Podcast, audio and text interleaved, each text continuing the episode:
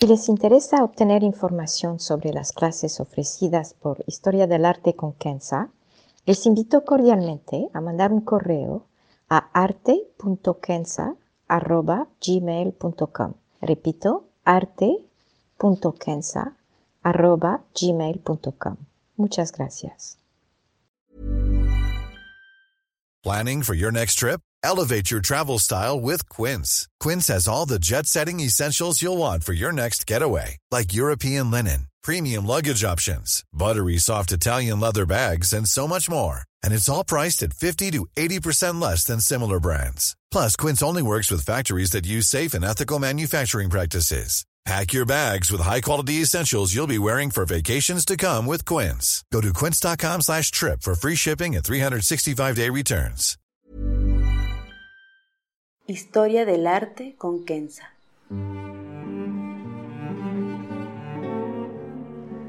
Una serie sobre el arte a través de la historia y las culturas. Se presentarán obras que trascienden el tiempo por su belleza y por lo que nos cuenta. Obras que encienden el asombro. Buenos días, me da mucho gusto saludarlos y me da mucho gusto hacer un podcast sobre uno de mis artistas favoritos, Reza Abbasi, un miniaturista y calígrafo persa del siglo XVI-XVII. Como posiblemente algunos de ustedes no están familiarizados con este artista y su medio cultural, me permitiré en este podcast primero hablar de esta época de Irán bajo el Shah Abbas y su grandeza cultural, y después de Reza Abbasi mismo y sus obras. Entonces, Irán bajo Shah Abbas. Shah Abbas, o Abbas el Magnífico, de la dinastía Safavid, como se le ha dicho a veces en los relatos de viajeros europeos a Irán en el siglo XVI y XVII, nació en 1571 y murió en 1629. A los 16 años sube al trono, donde se quedará 31 años, abriendo una de las épocas más brillantes y sofisticadas del imperio persa. No obstante su edad, supo agarrar las riendas del poder desde el principio, poniendo básicamente en su sitio el ejército, los notables, así como los intelectuales. Bajo su mandato, Persa se volvió un poder económico, social, militar y político, con lazos políticos y comerciales hasta con Europa y China. Pero aquí me gustaría más enfatizar el aspecto cultural. Shah Abbas le gustaba la belleza en todo, el arte, la música, la arquitectura, las telas, la comida y más que todo la poesía. Durante su reino, y una vez que mudó la capital de Irán de Tabriz a Isfahán, supervisó la construcción de bellísimos edificios, como mezquitas, escuelas, universidades, jardines, por supuesto, puentes y la famosa plaza llamada Naqsh Jahan, que significa mitad del mundo en farsi. Está en medio de Isfahán y es la segunda plaza más grande del mundo después de la de Tiananmen en Beijing. Allá se jugaba el famoso juego de polo con caballos, y la plaza está rodeada de mezquitas, de centros de estudios, de palacios y de mercados.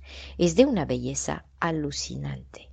Una noche me tocó una luna llena, era una noche fresca de marzo, y allá en la plaza Jahan no podía moverme. No me podía mover por la belleza del lugar, con sus jardines, este cielo enorme, con esta luna bellísima, cubriendo bellísimos edificios, con mosaicos azules y verdes y dorados, todos iluminados. Con la arquitectura, Abbas también promovió las artes, como los tapetes, la seda, especialmente con la comunidad cristiana armenia, y de hecho en Isfahan se encuentra la famosa y bellísima catedral armenia de Vank. También promovió la cerámica y hasta invitó a más de 300 ceramistas chinos para enseñar el arte a los artistas en Esfahan. Otro era el oro, es decir, el arte de la joyería y, por supuesto, la caligrafía. Y con todo y el fasto de su reino, les tengo que decir que su tumba, que visita en la ciudad de Kashan, a unas horas al norte de Isfahan, está en la esquina al interior de una pequeñísima mezquita que lleva su nombre, y su tumba está indicada simplemente con una sencilla piedra de mármol negro. Y este Shah uno de sus compañeros, compañeros intelectual y artístico más cercano, era justamente Reza así que entramos en su vida. Reza Abbasi nació en Tabriz, posiblemente alrededor del año 1565, y se mudó a Isfahan e integró la corte de Shah Abbas en 1593. Murió en 1635 en Tabriz, donde regresó después de la muerte de Shah Abbas. Reza era conocido como Reza Tabrizi por ser de Tabriz, pero el Shah le obsequió un gran honor y le dio a llevar su nombre, así que se conoce y firmaba de hecho sus obras como Reza Abbasi. Reza Abbasi entonces se considera como uno de los más prestigiosos artistas en la historia del arte persa e islámico y sin duda de la época safavid en Irán. Aquí, si me permiten, quiero hacer una tangente, porque me temo que algunos se podrían confundir con mi uso alternativo de la palabra persa e Irán. Así que voy a tratar de definir cada una. Persa es la cultura y también el alcance cultural geográfico del imperio persa históricamente. La cultura se encuentra desde la provincia de Xinjiang en China, pasando por todo Asia Central, es decir, Afganistán, Uzbekistán, etc. de hoy, el Cáucaso, con Chechnya y otros. Su impacto se siente en el arte y el idioma de los Balcanes, a través del Imperio Otomano, y por supuesto lo que es hoy Pakistán, Bangladesh y la población musulmana de la India por el Imperio Mongol. Por ejemplo, el idioma urdu, que es uno de los idiomas principales que se habla en Pakistán y en norte de la India, es un idioma relativamente nuevo que fue inventado por los soldados mughal de origen persa, donde se mezcla el persa con el hindi. El persa mismo es un idioma indoeuropeo, como el inglés o el alemán, que viene del sánscrito de origen, con muchas palabras y por supuesto una caligrafía árabe. Así que si uno entiende árabe o persa, puede sin problemas entender muchas palabras en urdu y hasta en turco, en bosnio o en uzbek. Irán, por su parte, como palabra, Irán en sí es el país geográficamente hablando, que hoy conocemos, que en la época de Shah Abbas se extendía hasta las fronteras del Imperio Otomano y embarcaba Afganistán, Azerbaiyán y sus alrededores hasta la frontera con el Imperio Mughal, es decir, la India de hoy. Espero que esto les ayude un poco. Regresando a nuestro querido Reza Abbasi, era entonces el más grande artista de su época y su arte se extendía a la caligrafía sobre papel y también en edificios, en mezquitas y, y varios edificios de Isfahan, y por supuesto sus miniaturas. Las miniaturas no eran individuales, pero siempre se encontraban juntas en un álbum llamado Muraqqa.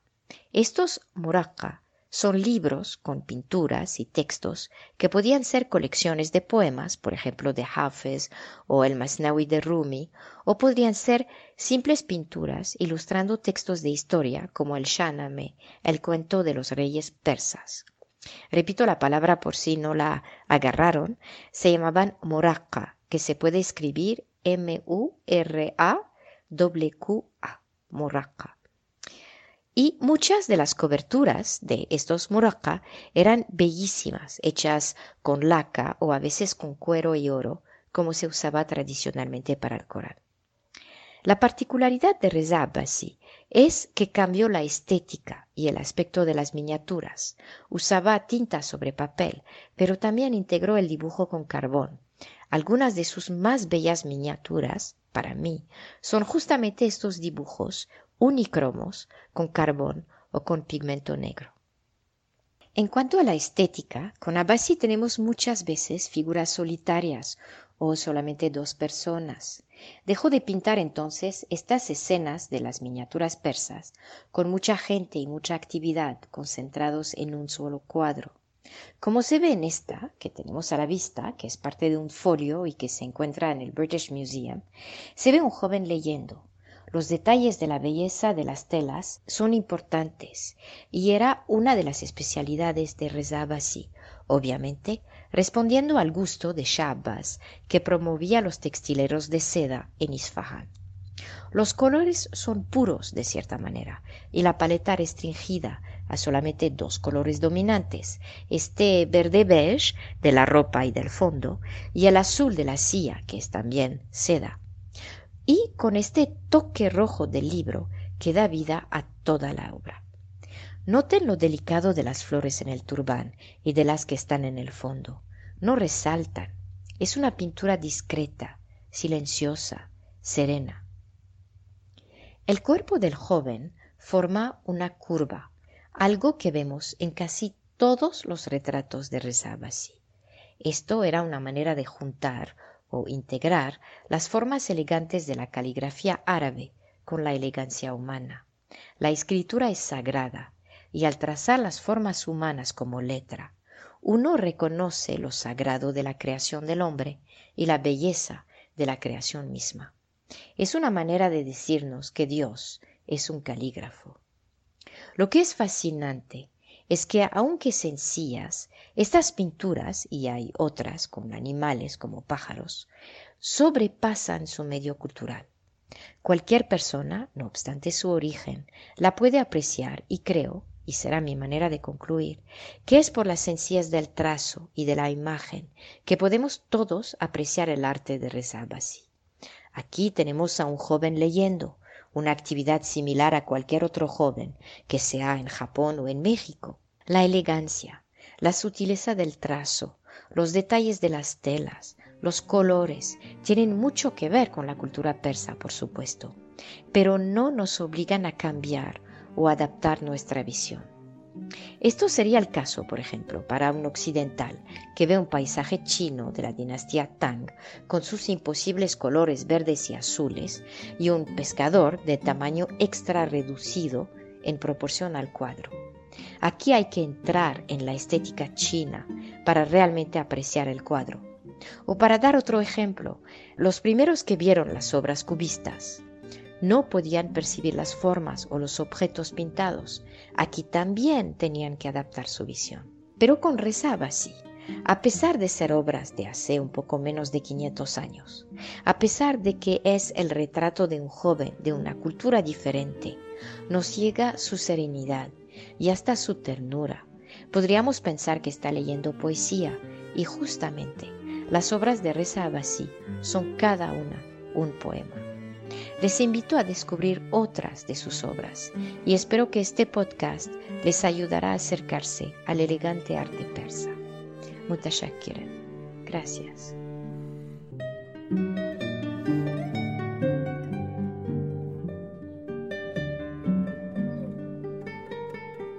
Historia del arte con Kenza.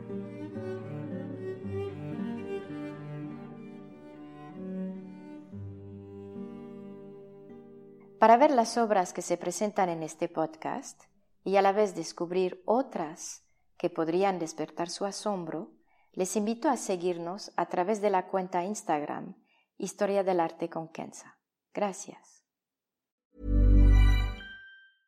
Mom deserves the best, and there's no better place to shop for Mother's Day than Whole Foods Market. They're your destination for unbeatable savings, from premium gifts to show-stopping flowers and irresistible desserts. Start by saving 33% with Prime on all body care and candles. Then get a 15-stem bunch of tulips for just $9.99 each with Prime. Round out Mom's menu with festive rosé, irresistible berry chantilly cake, and more special treats. Come celebrate Mother's Day at Whole Foods Market.